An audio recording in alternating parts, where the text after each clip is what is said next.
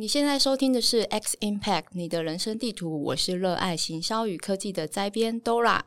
行销手法千奇百变，由于社群的兴起和 Web 二点零的兴盛，网络上出现许多经营自我品牌的 influencer，即一般所说的网红，借由大众倾向相信自己身边亲朋好友的推荐，还有意见领袖的口碑行销，产生 Influence marketing 网红行销。在数位行销的世界中，也逐渐变成主流之一。相信大家在行销产业中的朋友们，也会希望了解更多网红行销的趋势和内容。那我们今天非常荣幸可以邀请到在日本最大上市 KOL 经纪行销公司亚洲商务总监 Ryan，以及台湾为网红经纪人 Ada 一起来分享网红行销产业与趋势。这类你在吗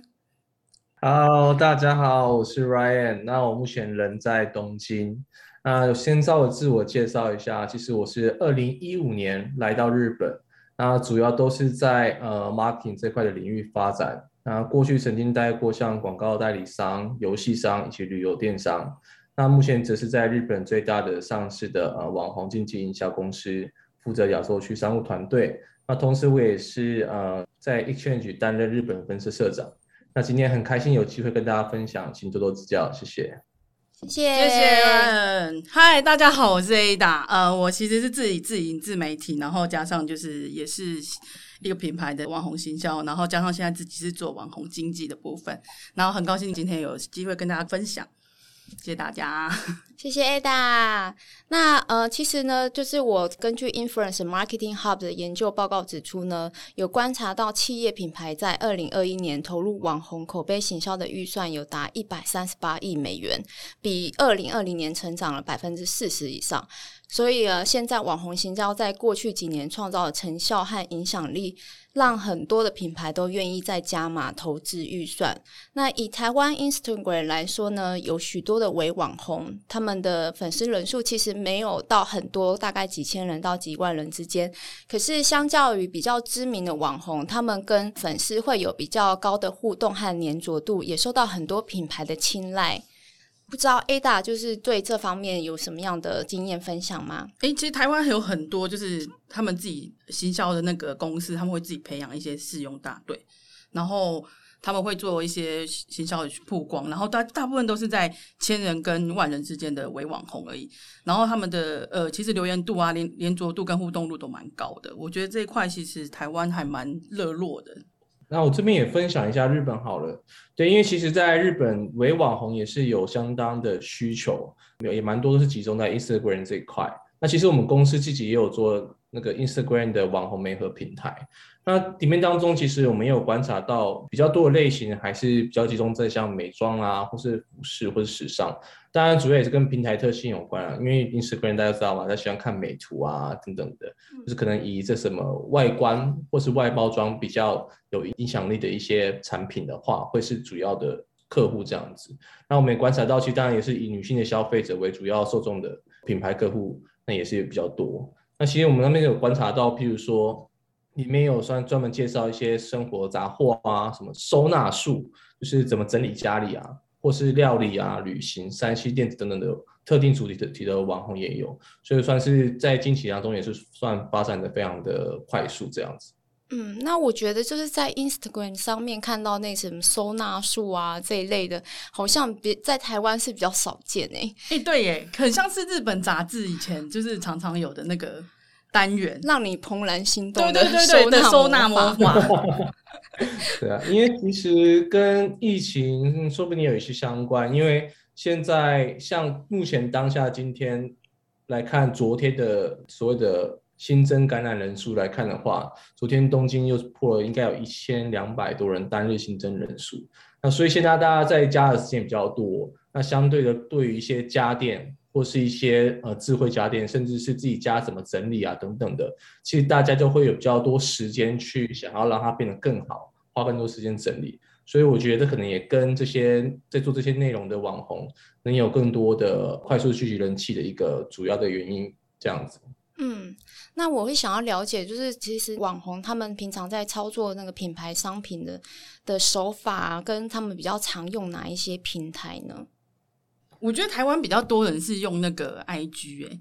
就是 I G 跟 F B，F B 还是真的是算蛮大。对，我觉得 Facebook 蛮多的，Facebook 真的蛮多人。然后我记得，我记得日本好像都是 Twitter，Twitter 他们真的还蛮多人在使用。就是相较于台湾，对，谈到台湾的话，台湾台湾 Twitter 好像都是特定族群在使用，对，很少。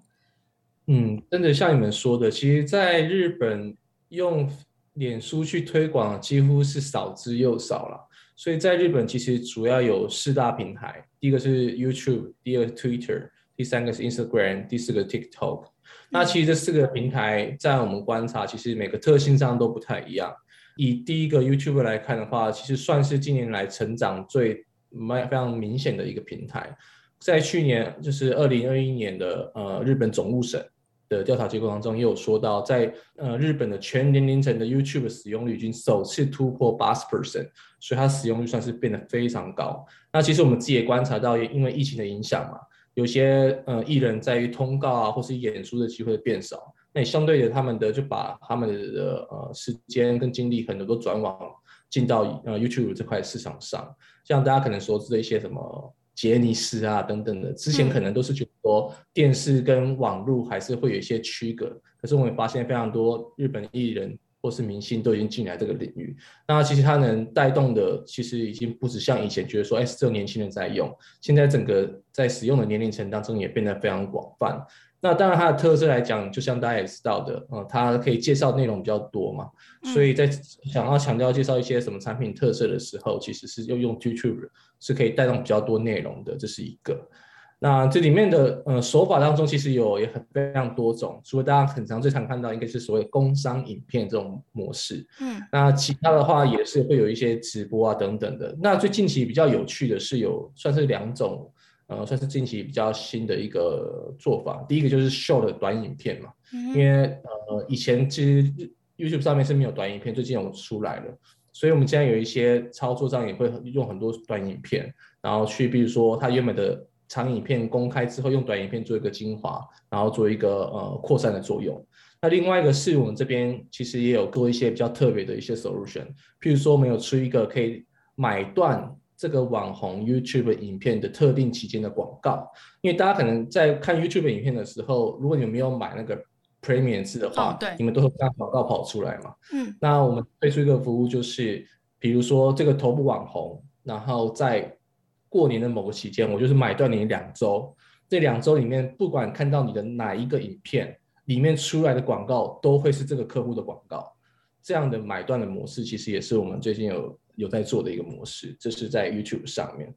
那接下来在 Twitter 的话，其实就可能在台湾因为比较少人用 Twitter 啦。嗯，那其实它有很大的特性，就是它有所谓的即时性的消息扩散作用。就是大家只要发现，哎，有什么突然发现的一个新的资讯啊，那我们可能就会在 YouTube 上面就直接做很快的发文，然后就很会有很快的一些散布的作用。那也因此，其实，在 Twitter 上很多的品牌已经变成说。搭配 retreat 的赠奖活动，然后已经成为一个算是大家蛮常做的主流。那在 retreat 的时候，大家也会就是要求，希望就是可以带所谓的 hashtag，然后办一些抽奖活动的话，也可以让这个指定的一些关键字可以更容易进到这个热搜榜。那这个其实也真的很常，已经成为呃许多品牌在使用的、在操作的一个模式。那比较有趣的现象，我也看到，就是你在日本看电视广告的时候，他们也很常搭配，就是 Twitter hashtag 的问答抽奖活动。所以你看电视的时候，他就会说，你只要在现在这个看电视的时候，在你的 Twitter 上面发文带这个 hashtag，你就有可能机会，你问你你想回答的问题，或是你回答的答案，就有可能会出现在这个电视上面，那甚至有抽奖机会。对，所以现在已经有一种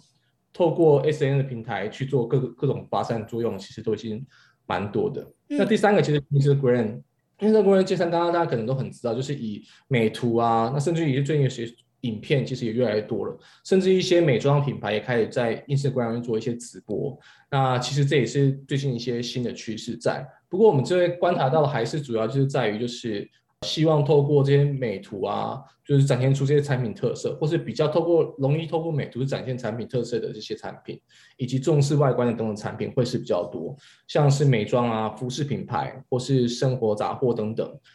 我之前有看过一个非常有趣的一个调查报告，就是现在日本的二十岁年轻女性，她们在找这些新的资讯的时候，已经使用这个 Instagram hashtag 的比例已经比 Google 搜寻还高了。哎，这也代表，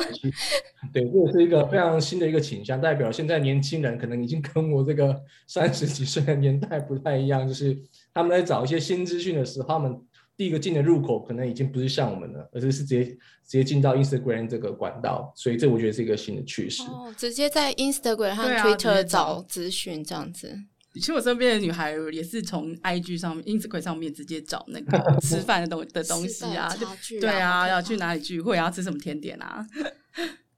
对啊，所以其实现在我觉得年轻的女性，然后在找资讯的方式，其实已经跟我们以前不太一样了。嗯，那也代表了我们在做这些平台运用的时候，必须要不断的更新目前最新的潮流与趋势。那其实这边操操作的方式，其实就跟一般来讲，但一些 po 文啊，或是 stories 这样都会有一些呃扩散的作用在。那像我们这边也很常帮客户做的服务是拿网红 Instagram 账号去投广告。嗯，那当然好处在于就是。它的广告感会比较低嘛，因为它显示的时候会比较像是网红自己的 po 文一点，所以对于所谓点击率啊这样的效果可能会来的比较好。这也是我们最近很常做的一些呃操作方式。那最后一个就是 TikTok 这一块，可能跟台湾有点类似，是呃其实都主要是面向十几岁的学生族群，然后以短影片为主，但还有非常好的呃扩散效果，而且它有可能真的是。只要内容有趣的话，都很容易得到爆红这样的效果。可是其实我们在过去服务客户的时候，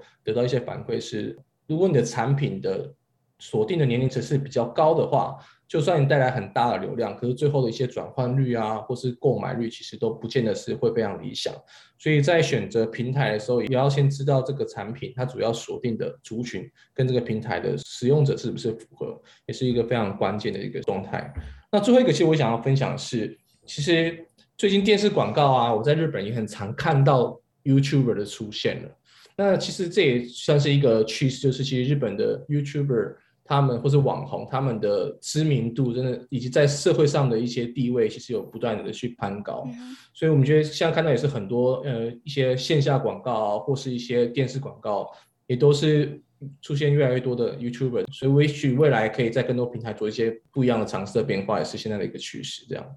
对，呼应一下，就是 YouTube 这方面，就是、嗯、呃，其实现在台湾的话也是、欸，哎，YouTuber 已经有点艺人化，嗯、就是他们有点明星化感觉，他们还出专辑，然后还开店、欸，哎，就是有自己的周边那种，然后还组团，对，对，还上之前还上过那什么跨年晚会，我就整个傻眼，就是他们现在也有一些这种趋势化，然后还但现在也其实有很多艺人也开始走 YouTube YouTuber。就是反正大家就是打散了，就是就是几乎在那个电视上看不到一般的艺人的宣传，他们都是在 YouTube 的频道上面。对，他们会去找 You 呃知名的 YouTube 的那个节目上，然后直接去宣传，嗯、就是跟以前的那个结构完全是不一样的。对，我最近看电视就觉得天哪，内容都非常的老人，然后很多广告都是卖药的。族群不一样，对啊，就是深感那个世代的变迁。第四台的广告吗？全部都卖药。对。那刚刚有听到那个日本的话，就是在跨平台方面，其实运用的非常好。诶，就是刚刚 Ryan 也有提到，可以把 Twitter 的 Hashtag 放在电视广告上面，然后让大家可以就是用线下串到线上，真的太强了。好像之前台湾也有类似的节目，诶，就是他说。他会在中间的广告的时候插穿插说：“你现在正在看这个的话，你跟他合照，然后传到一个就是传到也是他们官方的小编的粉砖上面。嗯、可是不是 hashtag，记得嗯，类似的手法。我觉得 hashtag 的运用的话，在台湾就是有点不一样，大家是把它当做可以加粗、放大跟备注的作用，但是在国外或者是日本，好像都是针对那个商品或者主题的一些关键字这样。嗯”对啊，而且其实我们发现，我们在收到一些客户的 brief 的时候，他们也会直接跟我们说，其中一个 KPI 就是要进到 Twitter 热搜榜。所以其实，在各平台都会有一些不一样的指标跟 KPI。那其中在 Twitter 这一块进热搜榜已经变成一个算是蛮关键的一个指标了。嗯嗯，了解。那刚刚 Ryan 有提到，现在 YouTuber 也会做一些那个商品的介绍啊。其实，在台湾的话，还蛮多人会做直播的，然后而且很多直播主，就是我真的看不出为什么红，但是他们常常上新闻。欸，但是那些台，我分享一下台湾的台湾的直播，我在 Facebook 上面看到，还有 IG 上面看到是不一样。嗯、IG 上面比较多是就是电商自己找一些。找到他们自己的人出来，就是可能是卖产品，或者是比较多是穿搭，或者是卖衣服或卖饰品。嗯，但是在 Facebook 上面，我上面常常看到的是叫卖哥的系列，就是前阵子新闻很红的丢丢姐，然后还有卖那个宠物的食物啊，或是毛孩的东西，还有小孩的东西的，这个非常多人，就是父母长辈类的族群在看，可是真的很多人买哎、欸，然后还有海鲜哥也是，就是他们其实是一个台在台湾就是一个。销售量惊人，让你非常意想不到的一个宣传的地方，每次都几百万进账这种。但 我有看过电商卖衣服的，明明那个衣服就是看起来很有气质，可是他们的直播就是感觉很像在叫卖，非常的，可是卖得出去啊？对啊，就说快买快买，赶快下单加一加一。对，那不知道就是 Ryan 呃，在日本方面的话，他们直播也是有一些运用吗？针对直播带货呢，其实日本在近几年来一直有一些平台或是一些厂商不断的在尝试。那尤其是最近疫情的关系，有些店面可能都不能开嘛，所以在一些品牌也开始会在 Instagram 上面用自己的账号做直播，介绍最新的产品，其实都有。其实在于带货这件事情，就是网红带货的话，我自己观察到是还没有进的。还没有进到非常成熟的一个阶段，那这个其实也有很多个专门家那有在分析说到底是为了什么。那其实说法我看起来都是有百百种啦。那其中包含比如说，呃，因为有时候他们会对标，就是中国那边的嗯直播也算是非常的盛行嘛。那对比一下，像中国有时候可能原因是因为会容易买到假货，嗯，那所以他们透过网红的信赖力，然后去去而购买。可在日本，其实本来就不太有假货这件事情，所以这可能也是一个其中一个因素。那其中像第二个，其实我们也观察到，在不管在各个平台，或是专门在做带货的网红的话，其实在影响力或是目前整个的市场状况，好像都还没有到非常的呃明显，所以可能在这方面也是第二个一些呃其中一个因素在。那第三个是，我也是看到一些说法，是因为在日本许多品牌都会透过中间的经销商去铺货去贩售嘛。那如果说全部都由这个主要的品牌商自己直接贩售，透过网红带货的话，嗯、那也可能会影响到他们这整个的经销商这一块的关系。所以说法百百种，不过目前看到整体来讲的话，日本的直播带货这一块确实都还在属属于在努力的阶段当中。嗯，那我如果是这样的话，我还蛮好奇的，就是日本的 YouTuber 或者是 Instagram 的网红，他们主要还是会协助在新产品的介绍或者是品牌形象的树立方面的宣传吗？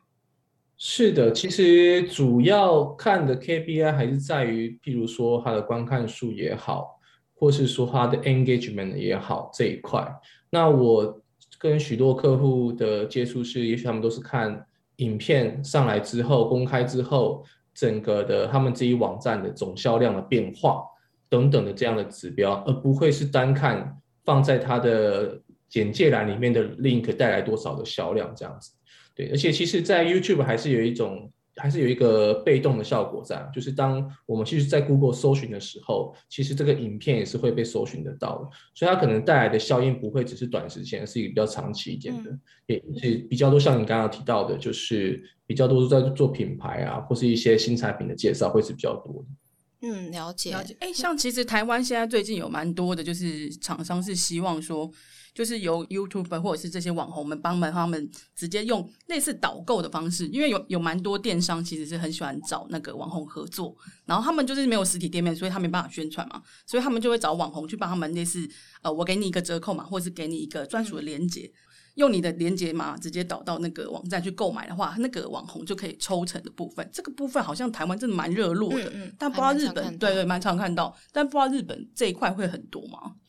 呃，其实有人在做，然后也其实我们也很多海外的客户有这样的需求在，那只是愿意去以这样的方式去合作的话，其实还没有到非常的多，是目前的状态。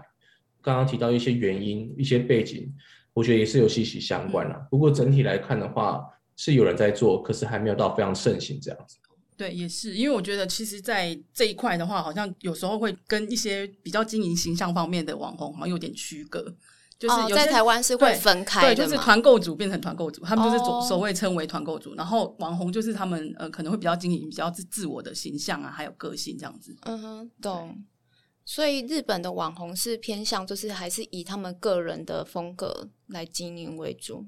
是，而且在平台上，像刚刚的分享一些数据，在 YouTube 上面的占比以及影响力啊，算还是最大。那可是在 YouTube 上面，大家想看的，现在大家看 YouTube 的时候，大概也大家知道，就想要看有趣的内容啊，嗯、自己没有听过的内容啊，然后平常没有办法看到的事情。那而不是那种所谓的直接就是说，哎，我就是快来买，然后多少钱比较便宜等等之类的内容，其实都比较少。那也不是大家主要这个去这些平台看的内容了。所以我说自己觉得可能跟一些平台的一些特性，以及现在主流的平台是怎么样的一个内容会有息息相关这样子。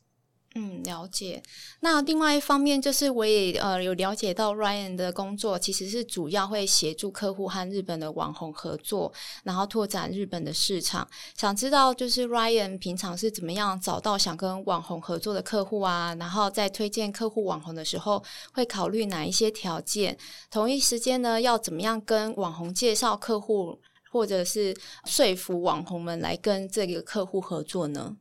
？OK，其实我们客户真的是百百种，因为只要你的产品想要在日本做销售，想要提高你的产品在日本的呃知名度，其实都有可能是我们的客户。嗯，那在我们跟客户在确认在提案的时候，其实我们当然首先要确认一些很基本的条件，包含他的预算啊、他的受众，或是他这次主要推广主要目的，以及他希望介绍的内容，以及这个这个内容什么时候需要想要被公开等等之类的，都会先掌握。那因为这当然也会跟一些网红档期啊等等相关。不过，其实，在除此之外，有一些比较算是比较特别的地方，我们会特别注意。比如说，尤其是海外的客户的时候，我们会先确认他的品牌目前在日本市场的知名度，以及他的产品是否有拿到日本的贩卖许可。因为有时候一些产品要在日本实体销售的时候，是必须要贩卖许可的。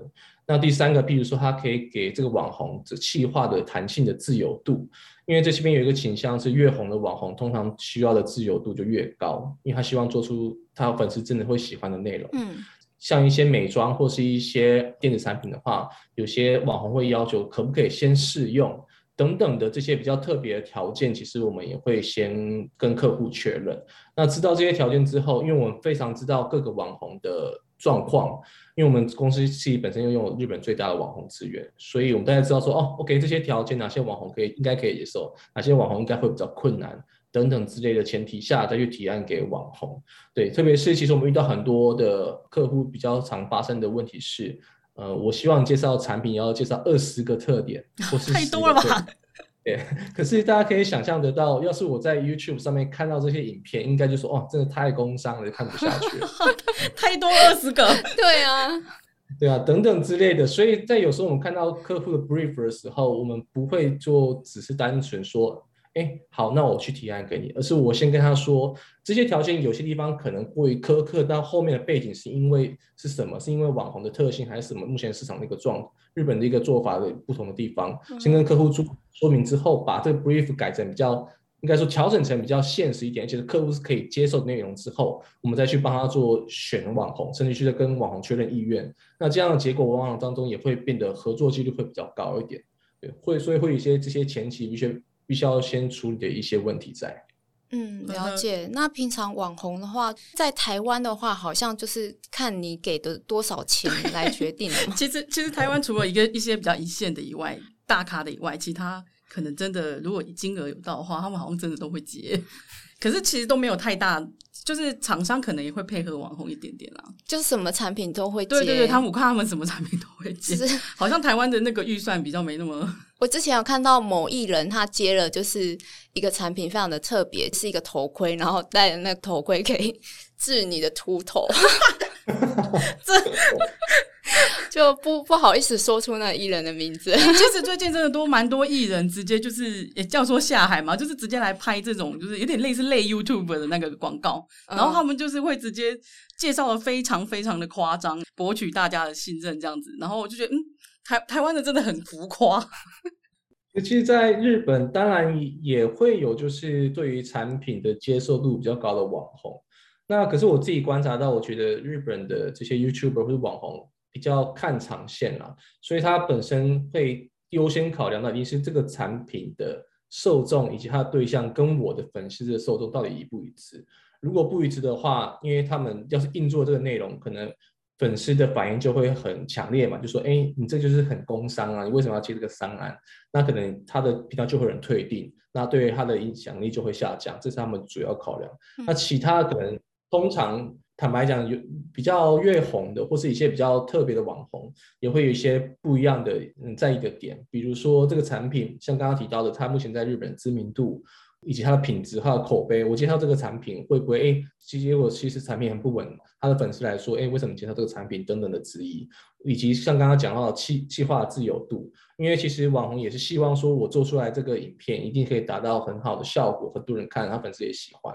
所以他可以给他多大自由度也是非常大的考量等等之类的。那以及其实我们还发现，就是有一些真的是可能特别很红的网红，他已经。呃，考量的不只是刚刚讲的以及预算多大，而是做了这个内容，做了这个产品介绍，对我以及这次的方案对我本身的知名度有没有上升的效果？比如说，你这次做的合作是不是可以用我的影片头去说什么 OH 的广告啊，或是可以去打电视广告啊？对我本身的知名度有没有加持的效果？等等考量也会是他们选选择要不要结案的方式。所以我们那时候很常遇到一些客户说，哎。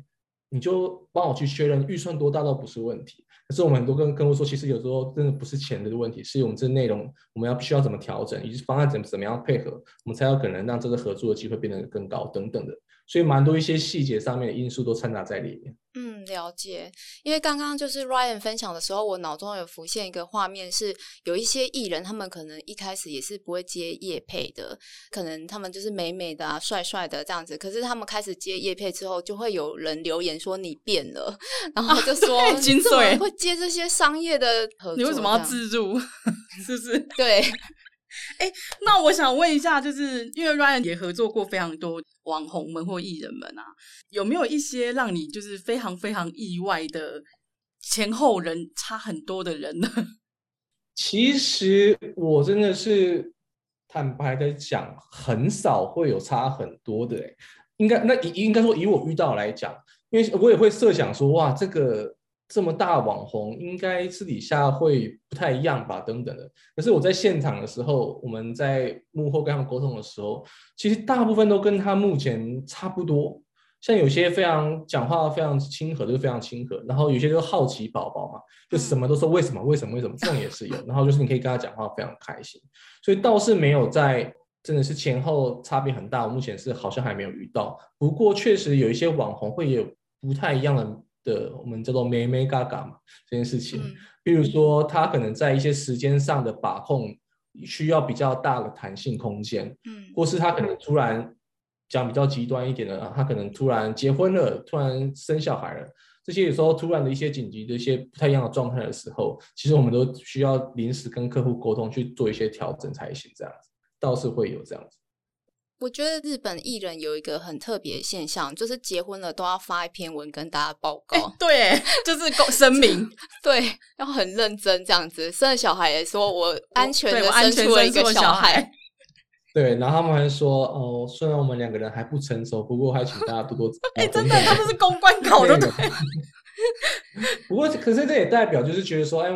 因为你非常喜欢我嘛，所以我。必须告诉你说我现在的状态，让你知道说，呃，我接下来的人生规划，因为你是在我人生当中一起跟我走、我一起走的这个很重要的一个粉丝，很重要的一个 partner 这样的概念，对。所以我觉得他们有时候对粉丝的心态其实算是非常的用心在在经营这样子。嗯嗯，了解。那我想知道，就是 Ryan，你们私下有需要跟网红做一些 social 的聚会啊，互相多熟混熟一点这样子吗？几乎没有诶，坦白来讲，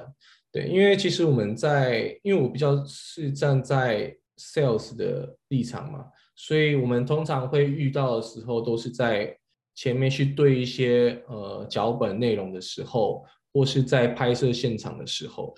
那其实很多网红也都特别的忙啦，所以其实我们基本上不太会有所谓的需要 social 或者聚餐的问题。那还有加上，因为现在疫情也非常敏感嘛。大家也不太能聚在一起吃吃喝喝，所以其实基本上不太有。相对的，在台湾会有这样的倾向吗？哎、欸，其实有时候会跟网红如果熟的话，会比较好行事。像就是我会就是默默跟一些网红就是会认识，可能因为在也之后在活动上也是会遇到，所以就是可能比较常会有这个 social 的机会这样子。嗯，对，对啊、我觉得台湾好像还是有点吃这一套。对，就是你跟他比较熟的话，之后要跟他谈合作，可能会比较好谈。比较好谈。哦，确实会有可能在日本这一块，那或许可能合作比较长期的话，也可能会有这些机会啦。不过蛮多都是就是这个案子结束之后，下一个案子的时候才会再遇到，所以在彼此的应对之上比较少，可以马上就是成为朋友啊这样的感觉，比较多还是在工作上的一些关系在。嗯，哦、啊，我比较常遇到是，有时候如果是比较没办法收的是，呃，他通常是经纪人在跟我接洽，嗯，但通常经纪人都比那个网红还要硬。怎么说？就就就是就是比较机圈一点。通虽然他是其实在要帮他把关了，所以就是就就没办法直接跟那个网红们有接触。通常就是网红们人还不知道，就是可能还不错，但是形象也不错，但是他的经纪人其实是蛮硬的。我比较遇到常常常遇到嗯不开心的时候都是，那比较把关的部分是哪个部分？就是有时候做的产品啊或内容哦，应该是产品跟内容，还有他有有一些他自己的节奏，比如说他拍摄的角度你不能给我你不能给我更改啊，然后这么夸张？对他他连这个都他都会很 care 很要求，然后说呃我我的裸露程度到哪里？好细哦，对他写的会很有些写的蛮细的。然后我的分享的哪一哪一个部分是是多少钱这样？有有某些字句不能出现之类的。当然也会也会，就是他们会在一开始就会先告诉你。如果他一开始如果先告诉你的话，那也还比较好。嗯，对啊，我觉得是。嗯，我们也是遇到一些，因为每个网红当然他平常自己的风格以及他做事的方法，那所以我们在很多时候也需要把一些比较特别的一些不能做的事，或是必须这样做的事情。双方先理清之后才敢去接案，不然有时候很多接案之后，很多客户就说：“哎，就是我们都决定要合作，那接下来你这些都会帮我照做。”然后其实有些地方是不能做的话，在后面要去收拾就很麻烦。对，所以这有些这事情的话，其实跟经纪人先好好确认，这跟经纪人的关系程度其实也是非常重要了。嗯、对，因为你跟他越熟，他就知道说啊，这个网红这样合作会比较顺利啊。嗯这样子会比较不会有问题等等的，所以有时候像刚刚讲的，就是可能在台湾跟网红之间有一些交流，像像我们的话，反而跟经纪人交流会非常的多，对，因为我们要知道他最近的状态，他接下来想要做什么样的事情，做什么样的企划，然后才可以去接下来这个案子。嗯，所以经纪人是几乎是像他的内人这样子，对对，然后像他的保姆，还有总管他的那个 一切，最不能得罪经纪人。听到 Ryan 和 Ada 的分享，是不是意犹未尽呢？下集我们会讨论更多企业如何与网红合作，有哪些特别的企划，选择网红的考量与建议，以及未来网红发展趋势。千万不要错过下周的 X Impact。每周三晚上十点更新节目，各大平台都有我们的频道，欢迎大家订阅、追踪和分享给身边的朋友们，也欢迎到 Facebook 帮 Exchange 的粉砖按赞哦。我们下周见。